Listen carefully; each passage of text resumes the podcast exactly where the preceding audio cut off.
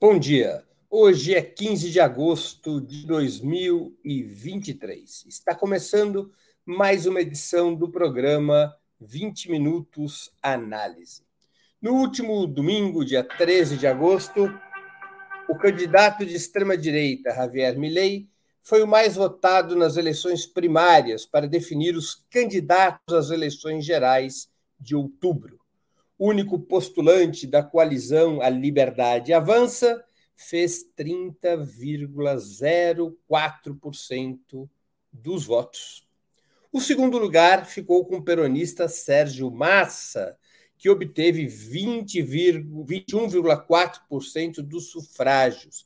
Sua fórmula, União pela Pátria, no entanto, obteve um total de apenas 26,89%, ficando em terceiro lugar, atrás da aliança de Milley e também da coligação Juntos pela Mudança, da direita liberal, com uma soma de 28,17%, escolhendo Patrícia Burrich, com 17,01%, como sua candidata presidencial.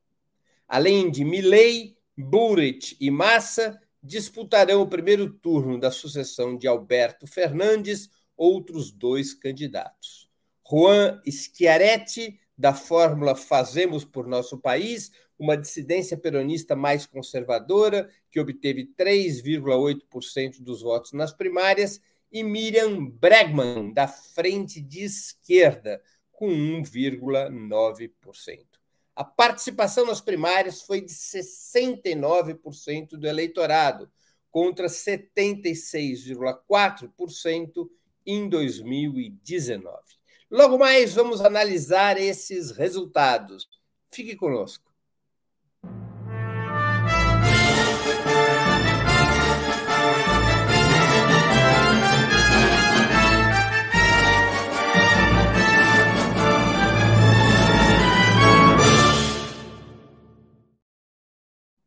Antes de mais nada, vamos entender como funcionam as eleições primárias na Argentina. O nome desse processo, o nome das primárias argentinas é PASSO. Isso mesmo, P-A-S-O, acrônimo para primárias, abertas, simultâneas e obrigatórias. PASSO. Essa consulta, na prática, um primeiro turno eleitoral, serve para dois propósitos. O primeiro é resolver disputas entre pré-candidatos de um mesmo partido ou coalizão, escolhendo quem será efetivamente o postulante para cada posição em jogo. O segundo propósito é, é selecionar quais legendas irão para o primeiro turno, em outubro, eliminando as siglas que não tiverem pelo menos 1,5% na somatória de seus candidatos. Como se tratam de eleições obrigatórias, como serão as eleições de outubro, as PASSO também servem para muitos analistas como um termômetro que antecipa a tendência do eleitorado para as etapas seguintes, embora muita água ainda vá correr debaixo da ponte até lá.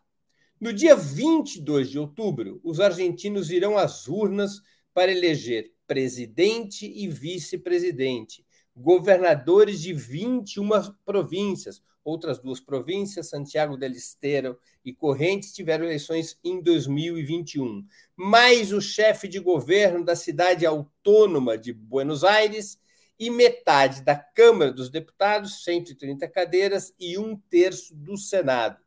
24 cadeiras em oito províncias. Na Argentina, a eleição para o Senado é tem um processo curioso.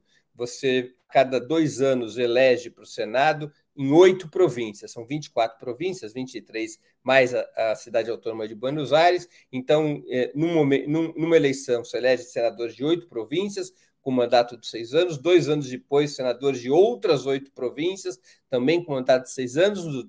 Dali a dois anos, as oito províncias restantes também com mandato de seis anos. Nas províncias, além do mais, também serão eleitos prefeitos, vereadores e, conselhe e conselheiros municipais, entre outros cargos eletivos. Todas as vagas legislativas proporcionais são eleitas nesse primeiro turno, em 22 de outubro. Mas o, os cargos de presidente e governador são decididos já na primeira volta, apenas no caso de uma de duas condições for atendida. Primeiro, se algum dos candidatos tiver ao menos 45% dos votos. Na Argentina é diferente que, que no Brasil. Aqui no Brasil precisa ter, para eleger no primeiro turno, 50% mais um dos votos. Na Argentina, se chegar a 45%, já está eleito presidente, governador ou prefeito. Essa é uma das condições que, se atendida, resolve a parada já no primeiro turno. Há uma segunda condição, caso o candidato alcance 40% dos votos, mas fique 10 pontos à frente do segundo colocado um candidato que tiver 40% dos votos e um outro que tiver 30%, a eleição já se resolve no primeiro turno se essa condição for atendida. Sem que, esse, que um desses quesitos, que ao menos um desses requisitos seja atendido, a definição do resultado eleitoral segue para o segundo turno, que está previsto para 19 de novembro. Então, o primeiro turno é 22 de outubro e o segundo turno 19 de novembro. Agora que está recapitulado o processo eleitoral argentino, para a nossa audiência poder é, ter isso bastante claro, é um processo complexo e original, vamos tentar analisar os resultados das PASSO. Para facilitar a conversa, eu vou apresentar 10 pontos que, na minha opinião, poderiam sintetizar o quadro atual. Primeiro ponto: não resta dúvidas que o grande vencedor das primárias foi Javier Milei, de extrema-direita, da fórmula A Liberdade Avança. Bem à frente de Patrícia Burrich, da outra chapa de direita, que fez somente 17% dos votos, ele pode carregar o voto útil antiperonista e até mesmo vencer no primeiro turno. A não ser que haja grandes mudanças nos próximos 60 dias, parece inevitável que Milley, no mínimo, disputará o segundo turno, seja contra quem for. Segundo ponto, o maior derrotado certamente foi Sérgio Massa, peronista, atual ministro da Economia. Ficou nove pontos abaixo de Milley na votação individual, com sua aliança performando modestos 27%. Terá que enfrentar um voto oposicionista, que hoje parece dominar quase dois terços do eleitorado. Basta somar os votos da coalizão de Milley, 30%, mais os votos da coalizão é, de Buric, é, outros 27%, mais essas duas outras coalizões pequenininhas é, que são oposicionistas ao governo de Alberto Fernandes, ao governo peronista. Isso dá mais de 60% dos votos na oposição, quase dois terços do eleitorado. Mesmo que consiga atrair quem se absteve nas PASSO e eventualmente supere Buric, indo para a segunda volta contra Milley, terá pela frente, Massa terá pela frente uma dificuldade adicional.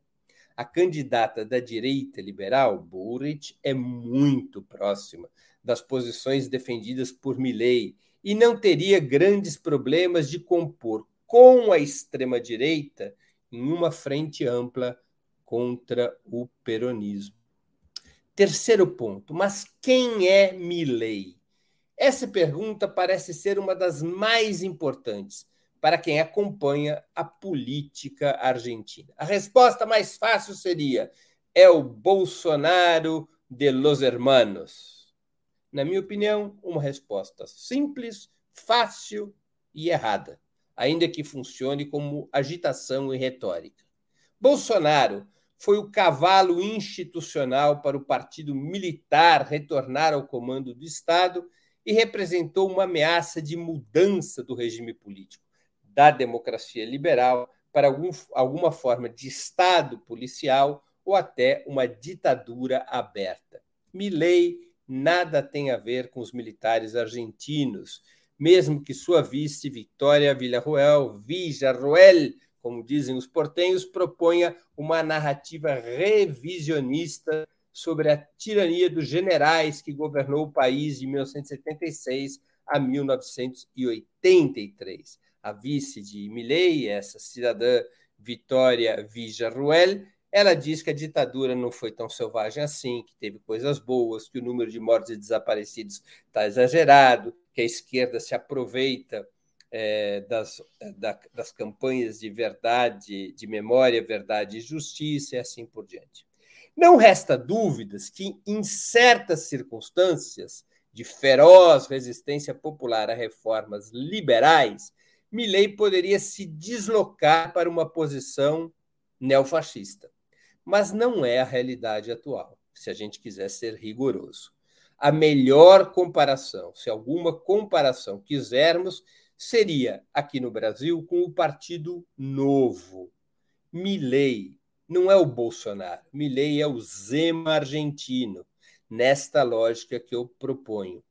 Um ultraliberal de posições abertamente reacionárias, mas não um neofascista. Por isso mesmo, Milley pode construir pontes com a direita liberal, essa que é liderada por Burrich, que será liderada por Burrich na corrida presidencial, construir pontes para enfrentar o peronismo. Esse caminho foi muito difícil para Bolsonaro, porque os liberais brasileiros se contrapunham à mudança do regime político que o ex-capitão parecia é, representar. Quarto ponto: Milley é uma alternativa antissistema. Um que se vaiam todos, que todos vão embora, de extrema direita, radicalmente contrário a toda elite política. Esse movimento, que se vayam todos, que se vayam todos, dizem os portenhos, teve muita força no início do século na Argentina, naquela crise toda do Corralito, que levou à renúncia do presidente eh, eh, liberal Fernando de la Rua, que teve que fugir da Casa Rosada de helicóptero. Havia um movimento para varrer o sistema político argentino, e a, naquele momento esse movimento tinha uma conotação de esquerda. Hoje, o que se vai em todos é Milley e tem uma conotação de extrema direita. Há nojo e ódio na sociedade argentina contra um arranjo político que mais uma vez trouxe colapso cambial, inflação, desemprego, pobreza e desespero.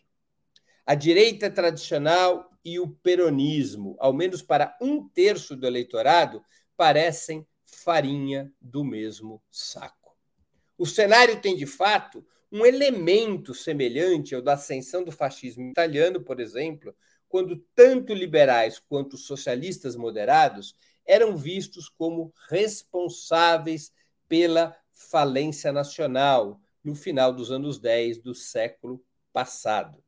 Milley tem demonstrado enorme capacidade de oferecer um discurso destrutivo, que ele reivindica como libertário, coincidente com os sentimentos e opiniões de uma ampla parcela do eleitorado. Na outra ponta, à esquerda, o peronista Juan Grabois, que perdeu as primárias para Massa com pouco mais de 5% dos votos, e a deputada trotskista Miriam Bregman, com 1,9%, tentaram um movimento semelhante, um movimento antissistema de esquerda, mas sem sucesso. Conseguiram abocanhar um pequeno pedaço do eleitorado de esquerda, especialmente eh, formado por eleitores mais jovens e radicalizados. Mas Grabois e Bregman, Grabois não vai ao primeiro turno, perdeu as primárias para a massa, Bregman irá ao segundo turno, e nenhum dos dois conseguiu dialogar com o eleitorado tradicional de direita, de posições liberais, um eleitorado de direita que é contra o sistema, que se voltou contra o peronismo, que se voltou contra o próprio macrismo, contra a direita liberal, mas que tem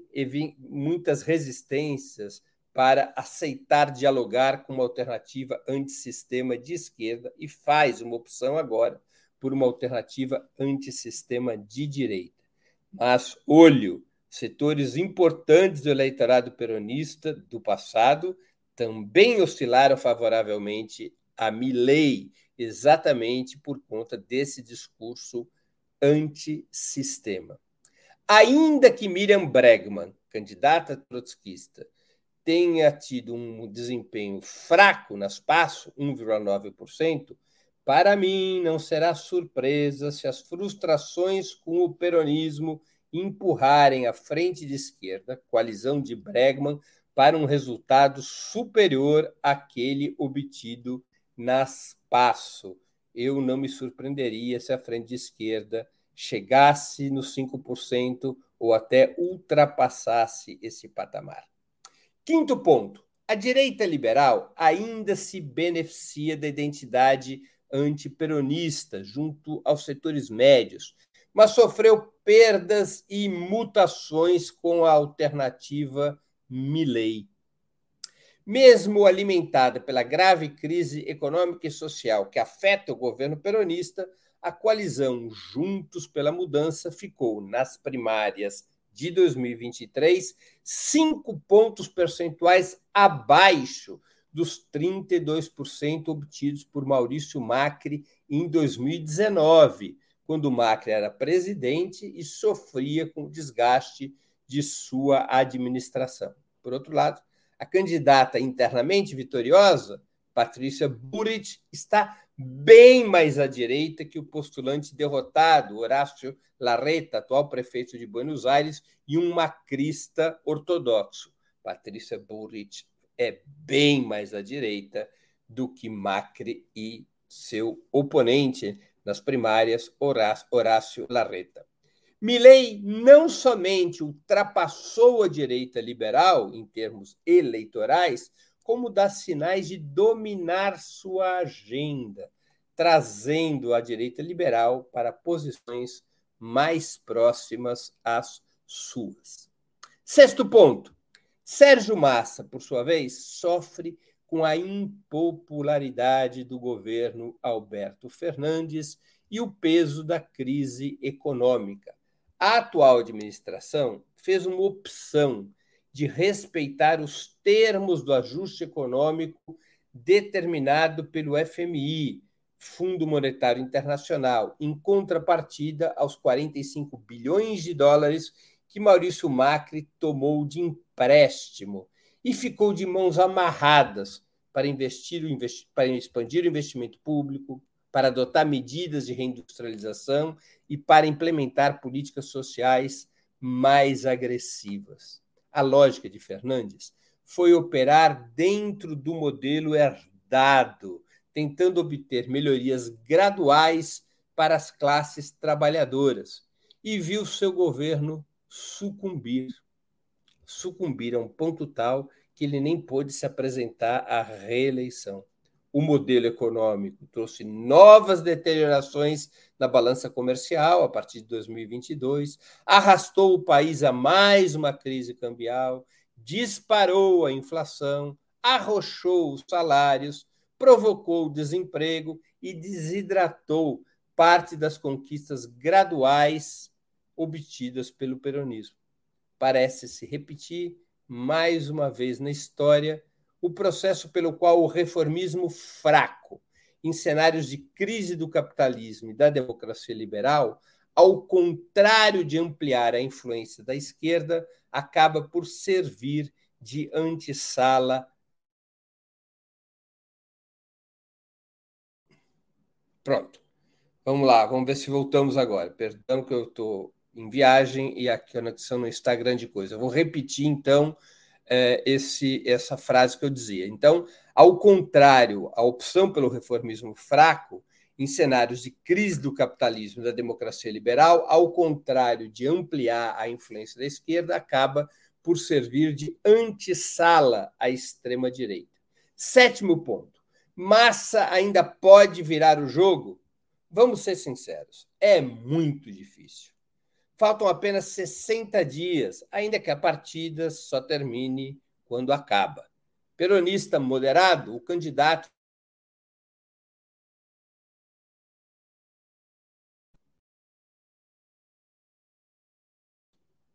Vamos lá. Peronista moderado, o candidato da coalizão União pela Pátria tem diálogo com eleitores centristas que poderiam ser decisivos em eventual segundo turno contra Milley mas o perigo agora é não ter segundo turno, ou a própria Burit ser a oponente contra a extrema-direita em um segundo turno. Pode haver um segundo turno, Milley contra Bullrich. Para sair do canto do ringue e não sofrer uma derrota vergonhosa, Massa precisaria assumir um programa que demonstrasse uma tremenda disposição para mudar tanto o modelo econômico quanto o sistema político,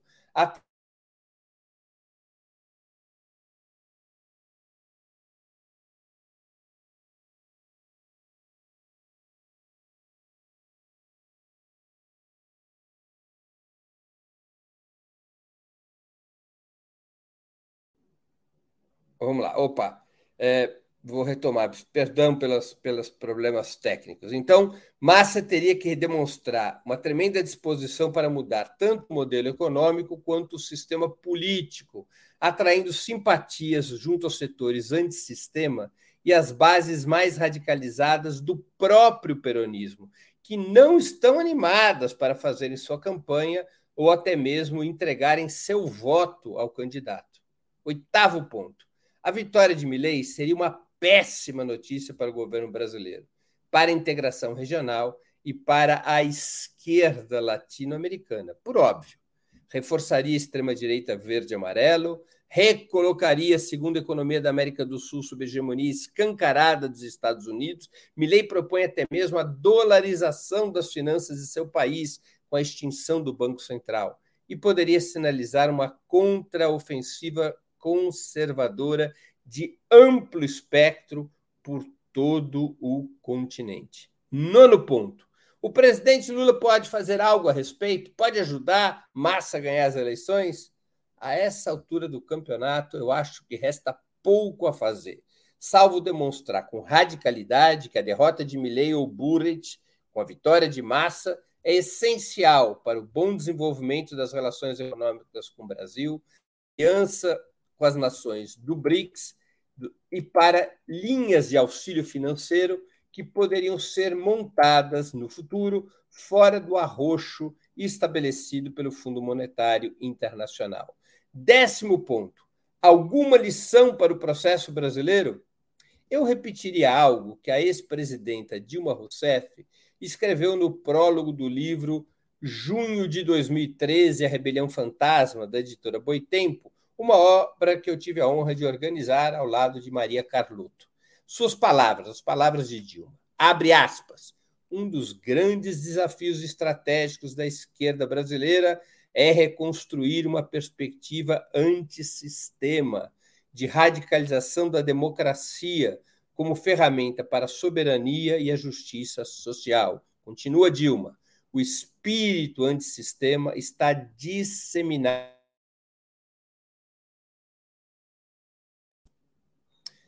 Voltando, o espírito, continua Dilma, o espírito antissistema está disseminado em nossa sociedade. Seria erro imperdoável deixar que o neofascismo continue apoderado desse sentimento para manipulá-lo de forma reacionária. Fecha aspas. Há uma crise profunda do capitalismo e da democracia liberal. Em uma lógica cada vez mais repelente a reformas graduais de dentro para fora. Se a esquerda não for capaz de demonstrar, mesmo quando está no governo, uma enorme disposição de destruir a velha ordem e construir uma nova, sempre correrá o risco real e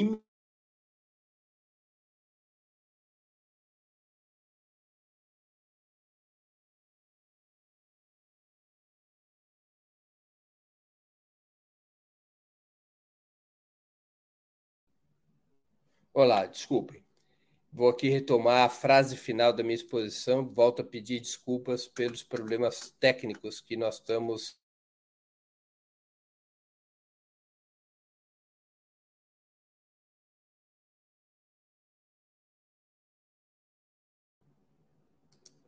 é, Vamos à última frase aqui da minha exposição. Eu vou retomar aqui, depois que eu é, é, li a mensagem, ao, a parte do texto da Dilma no prólogo do livro é, Junho de 2013, a Revolução Fantasma, eu tentei aqui concluir a exposição dizendo o seguinte: há uma crise profunda do capitalismo e da democracia liberal, em uma lógica cada vez, cada vez mais repelente a reformas graduais de dentro para fora. Se a esquerda não for capaz de demonstrar, mesmo quando está no governo, uma enorme disposição de destruir a velha ordem e construir uma nova, sempre correrá o risco real e iminente de perder esse espaço para a extrema direita. Muito obrigado pela atenção. Novamente, desculpas pelos problemas técnicos. Antes de passarmos às perguntas e comentários, eu queria lembrar a vocês que tanto o site quanto o canal de Opera Mundi no YouTube oferecem seu conteúdo de forma livre e gratuita. Mas para sustentarmos nossa atividade jornalística é indispensável o apoio financeiro de nossos leitores e espectadores. Esse apoio pode ser dado de seis formas. A primeira, através de uma assinatura solidária em nosso site, no endereço operamundi.com.br apoio. A segunda, inscrevendo-se como membro pagante em nosso canal no YouTube. Basta clicar em Seja Membro e escolher um valor no nosso cardápio de opções. A terceira, contribuindo com o Superchat. Ah, pronto. Estava eu aqui falando das formas possíveis de contribuição com a Opera Mundi. Então, a terceira forma é contribuindo com o Super Chat, a quarta com Super Sticker, a quinta escolhendo a ferramenta Valeu, valeu demais quando assistirem aos nossos programas gravados, a sexta através do Pix. Nossa chave nessa modalidade é apoia@operamundi.com.br. Vou repetir. Perdão. Nossa chave no Pix, é a sexta forma de contribuição, é apoia.operamundi.com.br. Vou repetir, nossa chave no Pix é apoia.operamundi.com.br. Além dessas seis formas de colaboração, lembre-se sempre de dar like, de clicar no sininho e de compartilhar nossos programas com seus amigos e nos seus grupos. Se ainda não estiver inscrito no canal de Opera Mundi no YouTube, faça-o agora mesmo. A mais eficaz de todas as armas contra as fake news é o jornalismo de qualidade. Apenas o jornalismo de qualidade coloca a verdade acima de tudo. E esse jornalismo que a Opera Mundi busca oferecer todos os dias depende da sua contribuição, do seu engajamento, do seu apoio, do seu bolso. Não importa o valor com o qual possa e deseje contribuir, ele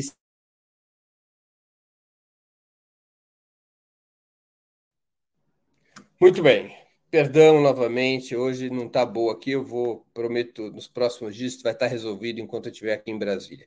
Vamos agora às perguntas e comentários de nossos espectadores e espectadoras. Bora lá. Primeira pergunta, Maria Marta Antunes. Breno, ouvi falar que Javier Milei é sionista. É verdade? Não tenho ideia. Maria Marta, eu não, não acompanhei essa informação. Eu vou me inteirar sobre isso. É, mas eu não duvido que ele tenha um discurso dessa natureza, até porque o eleitorado.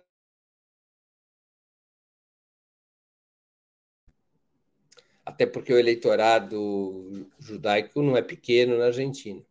O Soviet Áudio já foi analisado quem está disposto, disposto a incentivar um militarismo argentino? Soviet Áudio, até o presente momento não há ninguém que vocalize isso não há nenhum elemento na cena, uh, até onde alcançam meus conhecimentos e até onde é publicado por, pelos mais distintos veículos de comunicação, à direita ou à esquerda, militarismo não é um personagem político, não é um sujeito político hoje na Argentina, não está presente, é diferente do que o Brasil. Por isso que eu acho que comparações como Milei a Bolsonaro argentino, elas possuem uma imprecisão que atrapalha a análise. O Alexandre Aguiar dos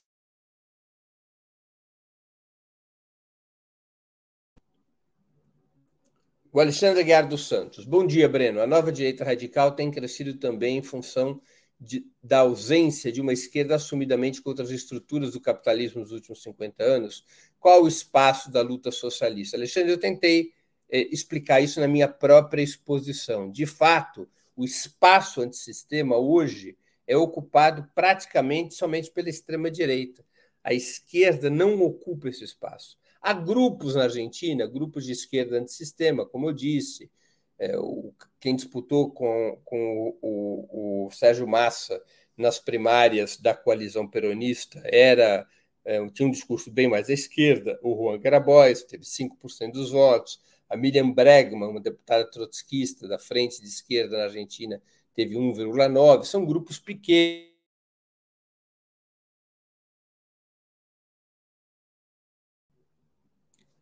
Opa, desculpa, são grupos pequenos esses grupos de esquerda, é, e o, o peronismo ele não conseguiu ter um discurso transformador, de transformação é, que é, um discurso, o peronismo não conseguiu ter um discurso é, de transformação da ordem, um discurso de enfrentamento à ordem que conseguisse galvanizar esse espírito antissistema. A Luísa Copieter, cinco reais, ela contribuiu com o Superchat, agradeço a Luísa. Breno, por favor, você pode precisar com rigor o conceito, a categoria, o sistema? O que é o sistema? É a ordem política e econômica. Não é? É, é, é disso que se refere. Claro que o sistema tem questões concretas, como a ordem se organiza a partir das suas leis, das suas relações de força institucionais e sociais, tem também questões simbólicas. É? Quando a, direita, a extrema-direita faz um discurso antissistema, Luiz, ela opta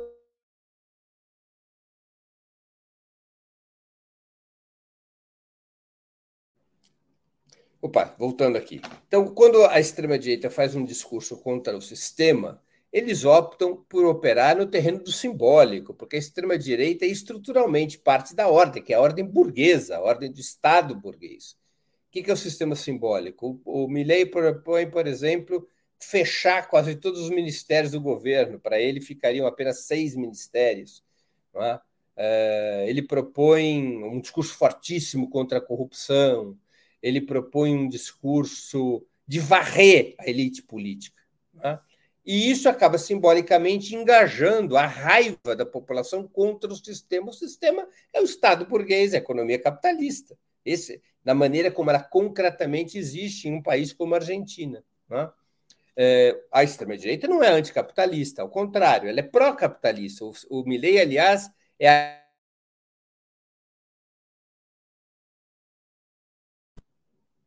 Opa, voltamos. É, peço desculpas de novo. Hoje aqui a conexão realmente não está boa. Estou aqui em Brasília, a conexão aqui ela está bem complicada.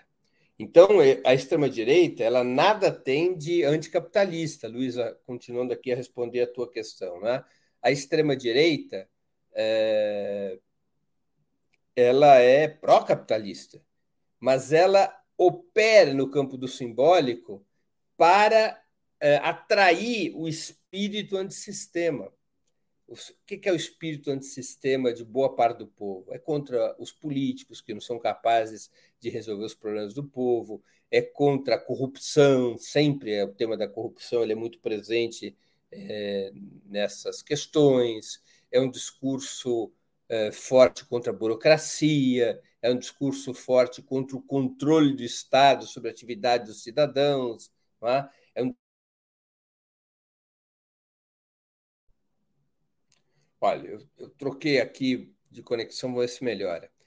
É, é um discurso, no caso é, da extrema-direita, é um discurso contra o controle do Estado sobre os cidadãos, né? é um discurso, que ele mesmo diz, o Milley, um discurso libertário. Então, é uma lógica contra o Estado, contra o coletivismo, contra as regras do politicamente correto. Isso tem semelhança mesmo com o bolsonarismo, né? ou seja, esse discurso contra a ordem, e consegue capturar o sentimento antissistema. E a esquerda, ela aparece na Argentina defendendo a ordem. É governo, o que já dificulta ser contra a ordem sendo governo, mas manteve o modelo econômico, não mudou o modelo econômico, manteve, digamos, o funcionamento normal do país e isso levou a uma crise. Então, isso acaba colocando em questão, em xeque, a, é, a capacidade da esquerda em, em disputar uh, essa, esse desconforto da população. Espero que eu tenha conseguido responder sua questão, Luísa. O Fernando Camilo Ramalho, ele pergunta. Breno, então é certo que quem vence as eleições, seja Milley ou Burrit, extrema-direita ou direita liberal, isso vai implicar em piora para a integração latino-americana, mesmo pós-Macri neoliberal? E o mesmo Fernando Camilo volta a perguntar, mesmo pós-Macri, que teve um governo neoliberal, não há essa percepção na sociedade argentina dos danos causados por esse tipo de política? Olha, Fernando, é um pêndulo, não é? É um pêndulo. Veja só a situação brasileira, para a gente fazer uma comparação. O governo Temer foi desastroso, não é? O Temer saiu com uma popularidade horrorosa. O governo dele teve danos importantes às classes trabalhadoras do Brasil, mas o Bolsonaro ganhou as eleições. Então não é uma coisa automática, é uma disputa política, né? E é uma disputa feita é, sem paridade de armas, né? Porque nós temos uma extrema-direita, no caso argentino, que propõe mudar tudo sem mudar nada, mas tem um fortíssimo discurso de mudar tudo, com muita radicalidade, esse discurso da extrema-direita argentina, e você não tem uma esquerda que tenha a mesma narrativa, com disposição de mudar tudo, com compromisso de mudar tudo. Como existe na sociedade um espírito antissistema, porque a vida está piorando, as pessoas estão cada vez mais descontentes com a vida no capitalismo, com a vida na democracia liberal, como há esse sentimento, a extrema-direita acaba tendo melhores condições de disputar esse sentimento do que a esquerda. Isso é o que está em curso na Argentina. Esse é o problema que está em curso na Argentina, Fernando. Uh, um elemento essencial do discurso liberal, seja da Burrit, seja do, da Milley, do, do Milley, é totalmente, total oposição à integração latino-americana. Eles são contrários a isso. Eles, são, eles não têm esta perspectiva geopolítica. Não, a perspectiva deles é de uma aliança, como disse Carlos Menem, um peronista nos anos 90, a perspectiva é, é, que esses setores defendem, que a direita liberal e a extrema-direita defendem na Argentina, é uma perspectiva de relações carnais com os Estados Unidos, de uma aliança imbricadíssima com os Estados Unidos. Volto a repetir, nisso também a exemplo do que propunha o Bolsonaro e do que propõe a direita liberal brasileira, aquela que é antibolsonarista, propõe exatamente a mesma coisa, né? quer dizer, essa submissão à hegemonia norte-americana nesse mundo polarizado entre Estados Unidos e, é, e China. Então, essa, essa é a situação, Fernando, tentando responder às tuas questões. Eu não sei se existe, se ainda temos outras questões, Aparentemente não, não me subiu nada aqui na tela. Uh, bom, então vamos encerrar. Quero pedir novamente desculpas pelos problemas técnicos. Eu ainda vou ficar uns dias em Brasília, vamos tentar melhorar essa conexão. E eu quero encerrar agradecendo a audiência, em especial uh, a quem colaborou ou vier colaborar com a sustentação financeira de Ópera Mundi. Sem vocês, nosso trabalho não faria sentido e não seria possível. Um grande abraço a todos e a todas.